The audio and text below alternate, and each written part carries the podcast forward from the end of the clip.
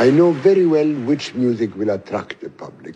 I believe very strongly that when we play to an audience, it is not just what they hear, but what emanates from us.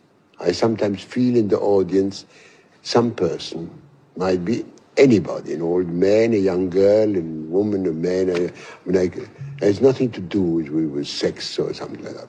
But I feel suddenly that there is a person who listens best to me, much better than the others, who takes everything in. That helps me a lot, because I address myself to that person who says, ah, I will do you now, I will show you something now, you know, most delicate, you will know it.